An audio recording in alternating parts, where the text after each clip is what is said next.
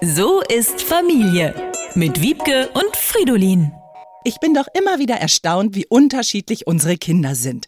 Die Zehnjährige zum Beispiel ist schon seitdem sie sechs Jahre alt ist ironiefähig. Das muss ich bei den Eltern auch sein. Manche Kinder brauchen dafür bis zur weiterführenden Schule. Deswegen kommt es auch immer super an, wenn ich ironische Sprüche mache. Hä, die anderen Kinder verstehen deine Sprüche doch immer Oh, nicht. das meine ich ja damit. Warum sagst du das dann nicht? Das war Ironie. Der Achtjährige befindet sich noch in der ironiefreien Zone. Bau doch deine Burg mitten ins Wohnzimmer, damit garantiert niemand mehr durchkommt. Hä, genau das habe ich doch gemacht. Bei Ironie wird ja in spöttischer Absicht das Gegenteilige von dem gesagt, was tatsächlich gemeint ist, was vor allem kleinere Kinder verunsichert.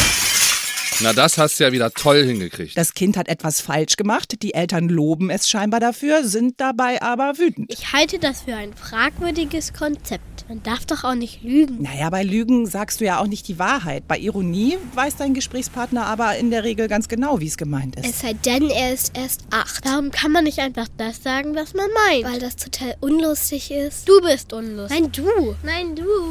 Ey, Der Achtjährige hält sich lieber an Faktenwissen. Damit hat es wiederum die Zehnjährige nicht so. Lass uns kämpfen wie Gladiatoren. Hä, wie Kuchenbäcker? Das sind Konditoren. Gladiatoren waren Kämpfer im alten Rom. Echt, ist ja voll interessant. Ja, die haben früher im Circus Maximus gekämpft mit Dreizack, Schwert und Schild. Das war Ironie. Siehst du, versteht kein Mensch. Wir arbeiten dran.